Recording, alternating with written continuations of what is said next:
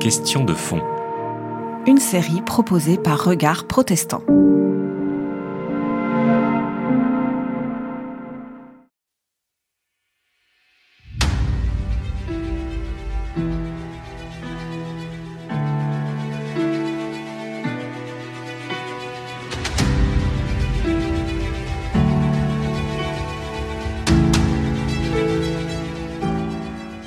Moyen de voir par la foi, c'est de fermer les yeux à la raison, disait Benjamin Franklin.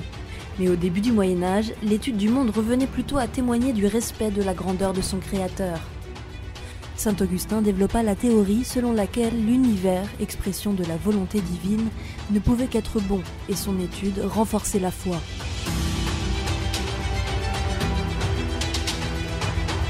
Mais en 1632 a lieu le procès de Galilée et de sa théorie de l'héliocentrisme qui marque une rupture entre science et religion. Écoutez, faire tourner les planètes autour du Soleil, puis faire tourner le tout autour de la Terre, me paraît vraiment étrange et pour tout dire incohérent. D'un côté, les petits astres tournent autour d'un gros, puis le tout qui est énorme tourne autour d'un petit. Où est la logique dans tout cela? Certaines découvertes scientifiques alors allaient se heurter directement au dogme des religions monothéistes. Et donc, historiquement, la première qui, est bien connue, qui a, qui amené une confrontation, c'est l'astronomie. Pourquoi? Parce que c'est la cosmologie, c'est l'origine du monde, c'est la place de la Terre au centre de l'univers, selon la tradition biblique. L'autre élément, c'est la géologie, qui va amener un siècle plus tard, au milieu du 18e siècle, quelqu'un comme Buffon va voir son histoire naturelle remise en cause et donc mise pas tout à fait à l'index puisqu'on lui demande de faire des corrections, parce qu'il dit que le Soleil va s'éteindre, parce que le Soleil, au fond, c'est la combustion de charbon, et donc la vie du Soleil est limitée, ce qui a comme conséquence ultime, bien sûr, que la Terre a une durée limitée de vie. Donc ça, c'était incompatible. Donc oui, il y a des effets, mais plus sur les cosmologies, l'origine de l'homme, euh, l'âge de l'univers, mais pas sur les technologies ou les sciences comme la chimie. La chimie, ça mange pas de pain trop trop, les mathématiques encore moins. Par contre, la physique, effectivement, euh, et la biologie nous dit que, bon, euh, on est le fruit de l'évolution. Il faudra attendre le XVIIIe siècle pour que la religion accepte l'héliocentrisme. Benoît XIV avalisera la science newtonienne. Néanmoins, quelques années plus tard, c'est l'origine des espèces qui provoquera des réactions passionnées.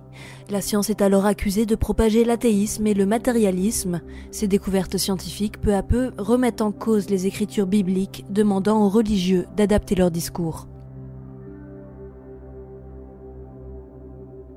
Je pense par exemple au monogénisme et au, polygénisme. Vous savez, c'est les deux thèses qui disent qu'au fond, la filiation de l'homme est monogénique jusqu'à Adam et Ève.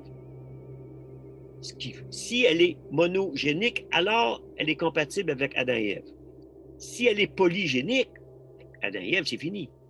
Donc, c'est ce qui explique les années 50, même quand l'Église catholique acceptait l'évolution de l'homme, elle n'acceptait pas le polygénisme, parce qu'elle avait bien compris que ça nie Adam et Ève. Mais le jour où on va considérer Adam et Ève comme une métaphore, le polygénisme ne posera pas problème. Et c'est là, à mon avis, la force de la religion chrétienne par opposition à la domination actuelle chez les musulmans, c'est qu'après deux siècles de flexibilisation, on a réinterprété de façon de plus en plus allégorique et métaphorique des choses qui étaient prises encore par certains au pied de la lettre.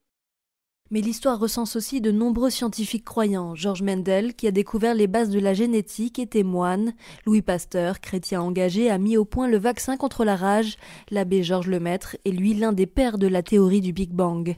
Si certains scientifiques ont été poussés par leur foi à chercher à comprendre la nature, d'autres, comme Einstein, ont développé des croyances bien à eux.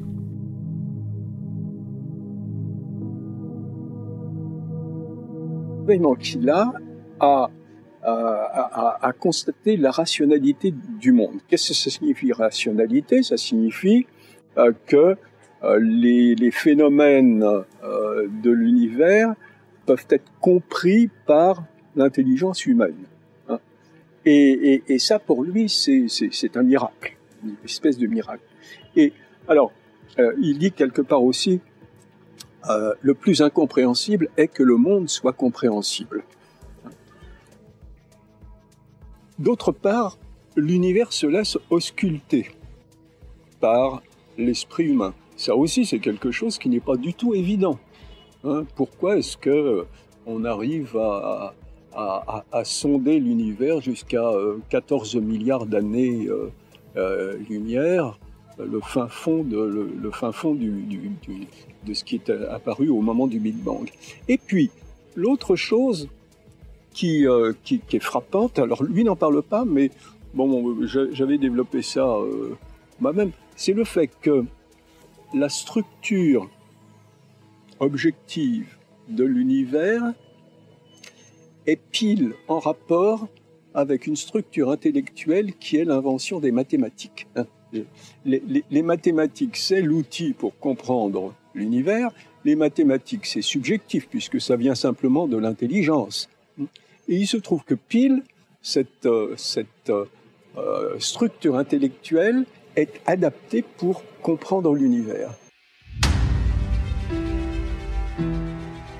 Mais toute science se fait en se heurtant à ses propres limites. Depuis le XXe siècle, les mathématiciens et les physiciens découvrent des limites irrémédiables au savoir. La physique contemporaine bute aujourd'hui contre le mur du gigantisme expérimental. La mécanique quantique nous présente une réalité qui transcende notre compréhension. L'indéterminisme de la mécanique quantique auquel Einstein s'est opposé en disant je refuse pas un monde qui joue au dé avec le monde. Euh, l'indéterminisme de la physique quantique, euh, bah, c'est ça, c'est que euh, il y a un déterminisme collectif, mais pas un déterminisme individuel. Pour en revenir à ce hasard quantique, c'est quelque chose qui va en dehors de, au-delà de notre compréhension on ne comprend pas, et, les physiciens eux-mêmes l'admettent. Hein. La mécanique quantique, c'est quelque chose qu'on n'arrive pas à décrire concrètement.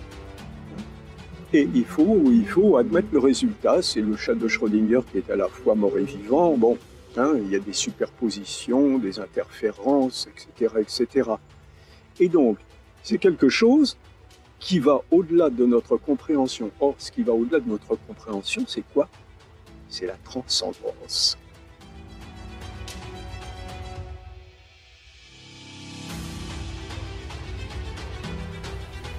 Les domaines couverts par la science sont de plus en plus larges, ce qui oblige les religions à se repositionner encore régulièrement par rapport à elles. Il semblerait que plus il y a de science, moins il y a de religion, mais la science ne semble ni capable ni déterminée à en venir à bout. Et ceux qui disent, comme Dawkins, que la science montre que Dieu n'existe pas, je dis, mais c'est une erreur de logique élémentaire. On ne peut pas montrer en logique une chose qu'une chose n'existe pas. C'est impossible. La science dit qui existe ou qui n'existe pas. Nous, on ne s'occupe pas de ça. Et cette autonomisation qui est au fond le, le discours invisible de mon livre, c'est l'autonomisation politique et institutionnelle de la science. La foi et la science se présentent comme deux chemins bien différents vers la vérité. la curiosité et l'intérêt de l'homme pour ce qui l'entoure sont tels que les questions qui ne sont pas encore résolues par la science ne sont pas prêtes de s'épuiser. Et même si nous approchons asymptotiquement du savoir ultime, l'asymptote est par définition une limite que l'on n'atteint jamais.